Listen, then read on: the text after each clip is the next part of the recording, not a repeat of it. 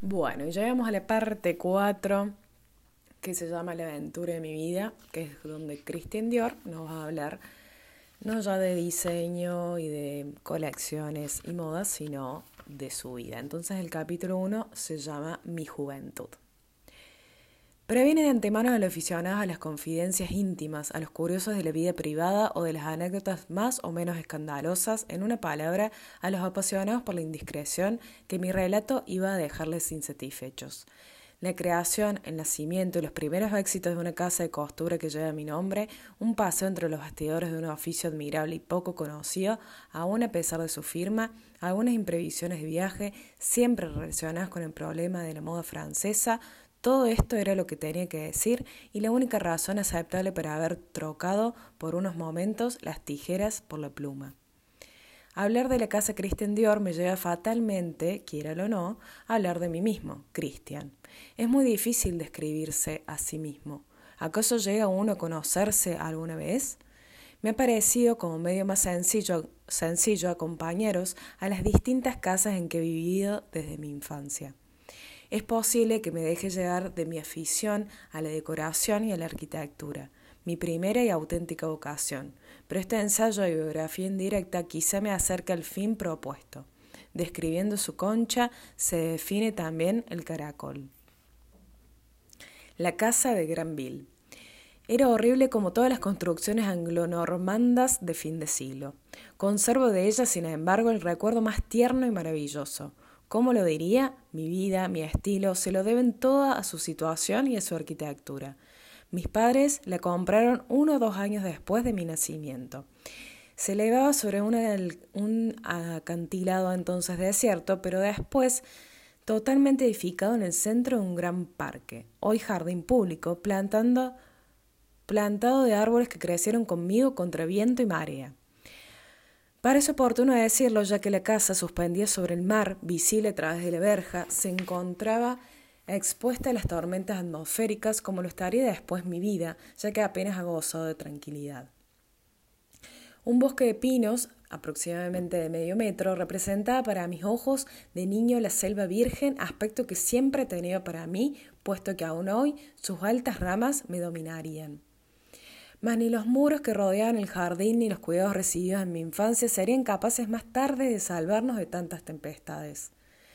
La casa estaba situada en Granville, Mancha, donde mi padre tenía unas fábricas de abonos y de productos químicos fundadas en 1832 por un tatarabuelo, uno de los primeros europeos que tuvieron la idea de traer al continente el guano de Chile. Toda la familia tenía sangre normanda excepto el injerto de dulzura angevine eh, aportado por mi madre, que en medio de aquel homogéneo conjunto de gente alegre y comilona parecía como la única delgada e inapetente.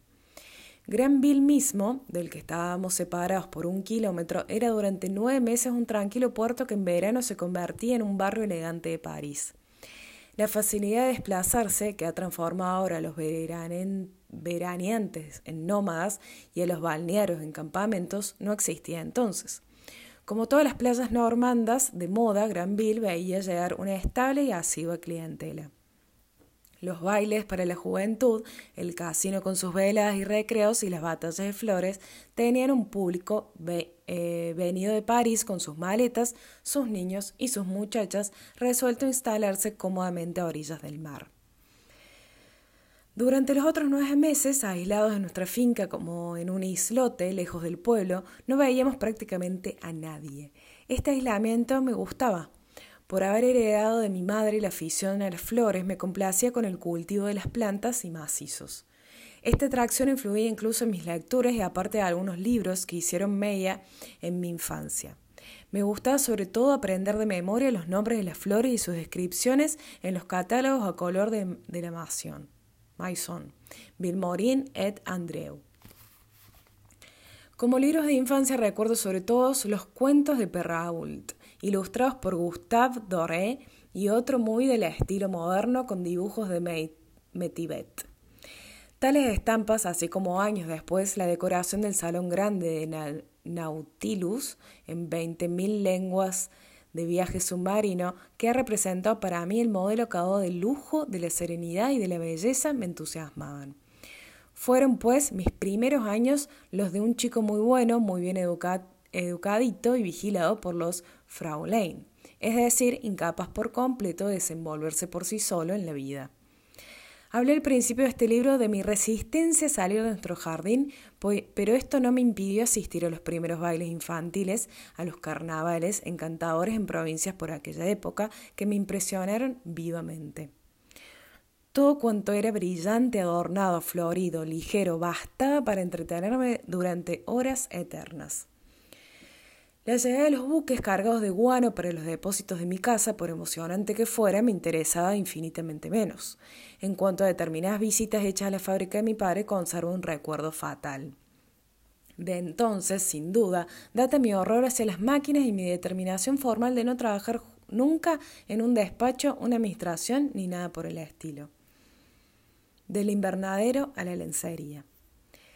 La casa de mi infancia estaba enjabelgada de rosa muy suave, mezclado con piedra gris, dos colores que hasta en la costura han sido siempre mis predilectos.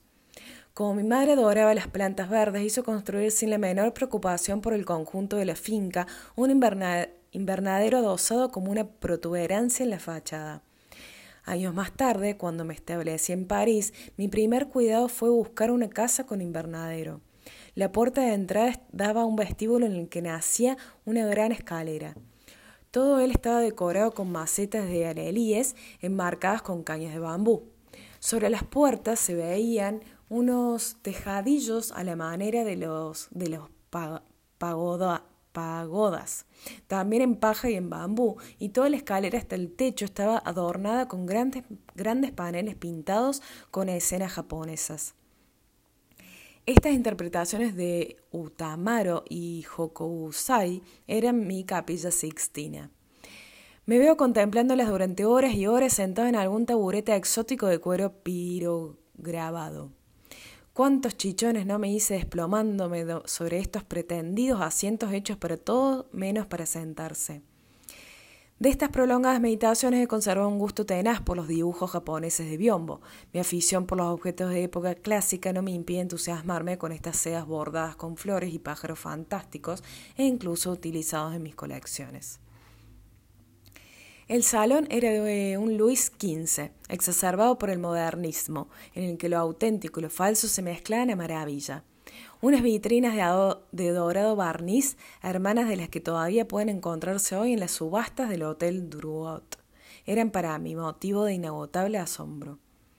Tras los cristales se agrupaban marquesas y pastoras con faldas adornadas con rosas y puntillas, vasos cincelados de Venecia, con algunas bomboneras originales de todas clases y finalmente preciosos abanicos.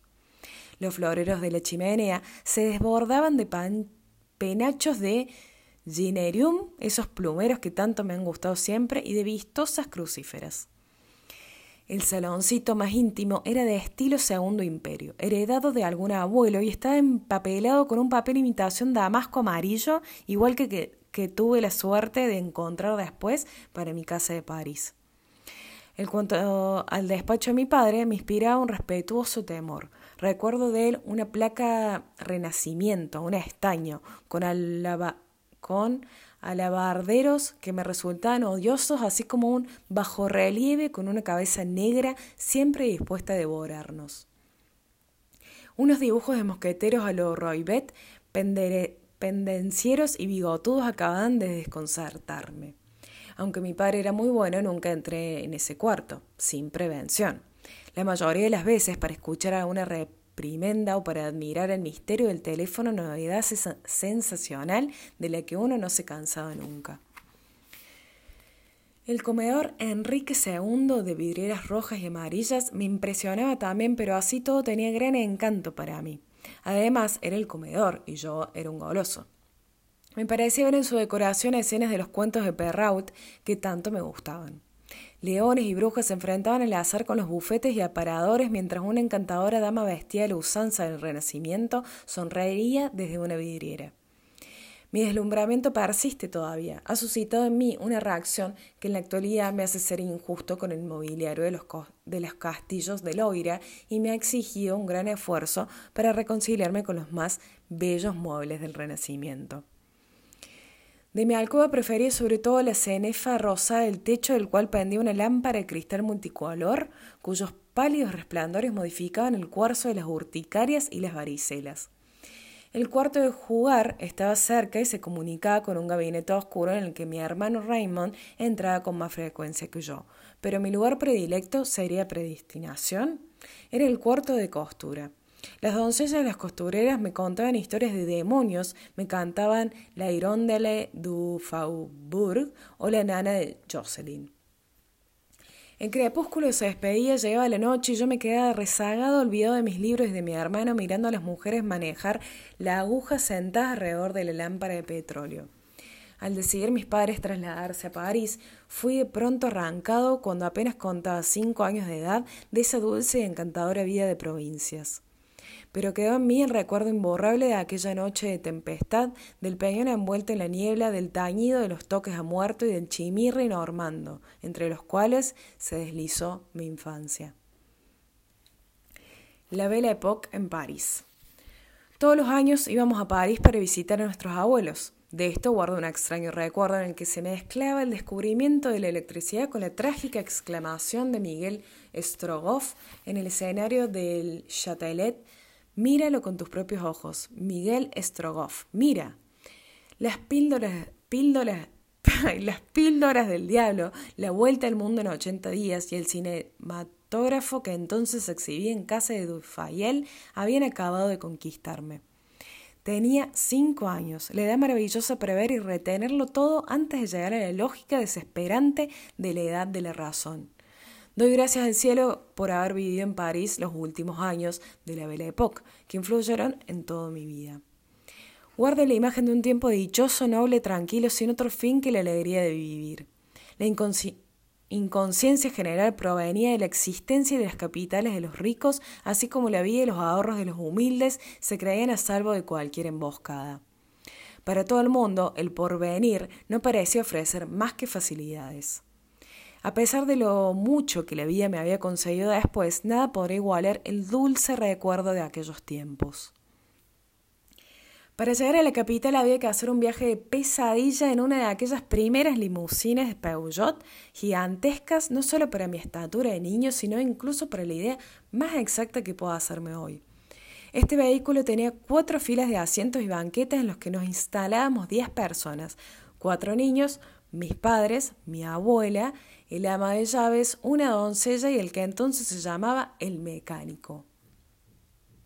Todos estábamos envueltos en nuestros guardapolvos, la cara cubierta con gasa, las mujeres coronadas por importantes sombreros de plumas y los muchachos intrépidos peinados a los Jean Bart. Sobre nuestras cabezas, ocupando toda la vaca, se amontonaban pesadamente los equipajes y los neumáticos de recambio. Qué delicia llegar por fin en la Muette Rue Richard Wagner, llamada desde 1914, qué tontería este cambio de nombre, Rue Alberic Magnard, después de múltiples pinchazos y detenciones, claro. Nuestra nueva casa, desistiendo ya de las decoraciones japonesas de Granville, recuerdos de la exposición universal, proclamaba su modernismo al adoptar resueltamente el estilo del siglo XVIII. Aquí fue donde descubrí y fui conquistado para siempre por el Luis 16 Pasi, pintado en blanco con las puertas de cuadritos biselados y muchas cortinillas transparentes de macramé, paneles de cretón o de damasco, según el lujo de las habitaciones, rematadas por flores rococó que creían el estilo Pampudud cuando en realidad eran del estilo Buillard. Nada tan acogedor, tan abrigado y tan claro a la vez como estas habitaciones iluminadas por aparatos eléctricos en forma de tulipanes o de antorchas en apliques Luis XVI con sus llamas encerradas en cristales esmerilados. Desde la ventana de mi habitación vivíamos en el cuarto piso. Veía por un lado los árboles del Parque de la Muette, futuro hotel Henry de Rothschild, y por el otro, al final de la calle, un inmenso hotel de un gótico, gótico delirante hoy destruido. Cerca había otra casa de un solo piso, cuya razón de ser no comprendía, pero cuyo atrio de columna frente a la estrecha puerta de entrada me fascinaba y me intrigaba sobremanera. Cuarenta años después conocería su misterio, puesto que había de ser la casa en que hoy vivo. Pero la maravilla de las maravillas se elevaba no lejos, en la rue Octave Feuillet, un auténtico minaret persa de 1910 con un tejado barnizado de oro azul que el rigor absurdo del urbanismo ha hecho demoler. Qué pena. Permanecía como aislado y sólido testimonio de la moda persa traída a París en el equipaje de los ballets ruses. Triunfaba el estilo de Iribe. No se hablaba más que de Nijinsky, del baile persa organizado por la marquesa de Chabrián, de las faldas pantalón, de los vestidos saídos y del tango. El estilo Luis XVI perdía terreno o moría asfixiado bajo los almohadones de Yesarade. Un trueno de paz de un trueno en la paz de Granville, la guerra. El año 1914 se anunció con el famoso eclipse y los escándalos premonitorios. Madame Caillou sucedía a Madame Stenhill la banda de Bonot con su auto rojo anunciaba la racha de los gángsters. Empecé a leer escondidas a Fantomas y Arsène Lupin. En el colegio, debido a mi natural pacífico, rara vez merecía correcciones ni castigos, a pesar de la irritación que producía ciertos profesores, mi manía de llenar mis libros con la silueta infinitamente repetida de unas piernas de mujer calzadas con tacones altos. La movilización nos sorprendió en Granville durante las vacaciones. Nuestra institutriz alemana se negó a marcharse, pues creía, como todo el mundo, imposible la catástrofe. Cuando estalló la guerra, ella me compartía de nuestra misma vida. Declaró, con gran asombro por nuestra parte, que estaba dispuesta, si llegaba el caso, a disparar sobre los soldados franceses. Enseguida comenzó el problema de los refugiados y el terrible eslogan del colaboracionismo. Éramos demasiado jóvenes para pensar que fuera ya el tiempo del diablo en el, en el cuerpo y no los de la plena libertad del estudio a capricho, bajo la vigilancia de unos profesores a su vez más o menos caprichosos. Por aquel tiempo las señoras ocupadas en la confección de vendas, la asistencia a hospitales, las cartas del frente y las sesiones recreativas para los heridos no dejaban tranquilos. Un día quedaron estupefactas al leer en cierto periódico de modas de París que las parisinas llevaban falda corta y botas altas de aviador, en negro o marrón, escocesas y abrochadas hasta las rodillas. La repulsa fue unánime. Sin embargo, aquel mismo día todas encargaron faldas cortas y botas altas a París. Tal era la frivolidad inconsciente de una época que vivió a modo de una guerra de encajes de las del siglo XVIII, el conflicto que habría de abarcar con todo. Un poco más tarde, a pesar de la entrada en escena del famoso cañón Berta disparando sobre París, la gente estaba absorta y ocupada sobre todo en recordar los primeros compases de Tipperary o las canciones, canciones del Inca. Mientras Verdun era un infierno, la retaguardia escuchaba los ritmos del two-step, después del one-step y finalmente el foxtrot. Todo ello no era sino apariencias y una postura para soportar valerosamente tanto hombres como mujeres la más terrible prueba que jamás habrían de sufrir. Juventud, divino tesoro. Prescindo de los múltiples cambios de residencia y colegio que hicieron necesarios los acontecimientos. Me sitúo en nuestra nueva y más duradera instalación de París en 1919. Cerca de la avenida Henry Martin, en un piso en el que imperaba un siglo XVIII, que creyeron muy puro y que no era, sin embargo, más que un siglo XVIII de 1920. Estábamos en la posguerra, una época nueva, se creía sinceramente que todo comenzaba entonces. Los muchachos de 15 años también lo creíamos así. Cursaba el bachillerato de Tannenberg y al margen de los estudios formé con otros amigos un grupo de entusiastas de la música, de la literatura, de la pintura, en resumen, de todas las manifestaciones del arte nuevo grupo inquieto y afanoso de emociones que disfrutaba de su placer del privilegio de estar, como en el cielo en que vivíamos, en la edad de las locuras. La locura del baile a todas horas y a toda costa, de las noches en blanco, de las músicas negras, del dormir en pierna suelta, de los amores ligeros y sobre todo de la falta de obligaciones y deberes. Estábamos sobre todo de la falta estábamos, perdón, estábamos siempre disponibles, tanto como ahora ocupados. Con aquel pretexto, recorrí todos los rincones del Nuevo París, inventor, como política inteligente, pro de novedades verdaderamente nuevas. Frecuentaba las tiendas de pintura de la Rue Boitier y algo más tarde ciertas galerías reservadas de la orilla izquierda como el tenducho minúsculo de John Butcher, sacerdotisa encantadora y severa de los ingenuos y los cubistas. El arte nuevo tenía un, aún carácter de misa negra. El negro estaba de moda. La influencia de la guerra, luto y blackout, unida alrededor cubista, había arrojado de las casas los almohadones verde y oro, las pantallas violetas y naranjas, en suma, toda la orgía de colores orientales efímeros triunfadores del blanco Luis XVI de 1910. Sin duda las lacas de Dunant, las consolas eh, de Rugman, los biombos de Coromandel perpetuaban su reinado faustuoso en los halls de los grandes hoteles, en los dancings y en las habitaciones de las artistas famosas como Spinelli o Fernández Cabanel. Pero la revolución de los Saint-Just, a los Robespierre, a los Le Corbusier o Pierre Charest dirigía insidiosamente el hacha hacia allá allí hacia donde existía algún adorno. Todo debía ser racional, la arquitectura, el mobiliario y el vestido. Y como la época de 1920-1930 era rica, el lujo se traducía en materias sin brillo, cemento armado y madera sin pulir. En costura, Chanel imponía los tejidos de punto de los tweeds, Ribou los sombreros de fieltro lisos sin adornos. Contrastando con el materialismo de las artes aplicadas, las bellas artes, pintura, poesía y música reivindicaban la gratitud. Bonnard, Vuillard, Ravel, Debussy parecían demasiado suaves, un poco pasados de moda. Matisse, Picasso, Braque, Stravinsky, Schomberg eran los nuevos dioses. Los dadaístas liberaban el lenguaje de la tiranía del sentido exacto. Dominado todos los intentos de vanguardia, el faro Jean Cocteau lo iluminaba y lo explicaba todo. El bar del Boeuf sur le Tuit, Tout, no sé cómo se dice, era el lejaza de este alegre esoterismo.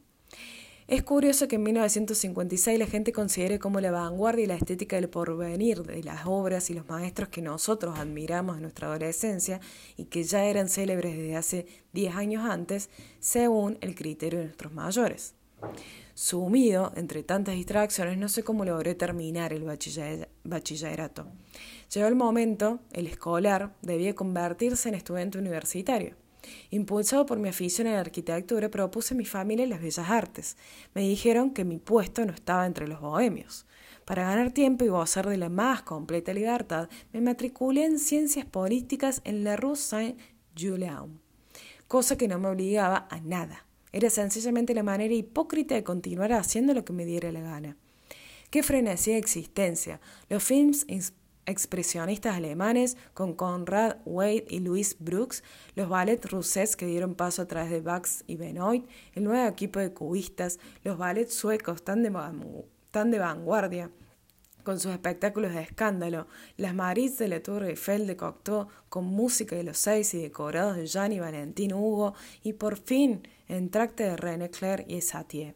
Las veladas parisinas del conde Etienne de Beaumont, las creaciones de Eugène, de los Pitoef y de Bati, todo eso se representaba a Giradox, Claudel o y Le Mal de les Jeunes de Bruckner millones de nombres francés, precursor del existencialismo en salas que a veces no eran más que garajes.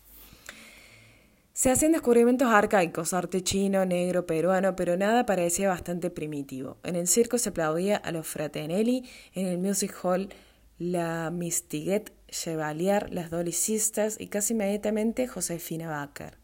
Triunfaban las voces de, Damia, reina indiscutible del realismo, de Raquel Meller que bombardea las salas con violetas, de Fortune alterando con los Bourville y los Trenet. Barbet es el Barbet en el trapecio realizaba la síntesis del hombre, de la mujer y del ave del paraíso. Eran los años en que todo lo que ahora gente mal informadas creen novismo. Ya estaba dicho, hecho o pintado. Mis padres se mostraban desesperados por tener un hijo incapaz de ocuparse de nada serio. Estaban equivocados, puesto que en aquel clima abigarrado no solamente se formó mi gusto, sino que trae amistades importantísimas que han constituido y constituirán hasta el fin de mi vida la parte fundamental de mi existencia.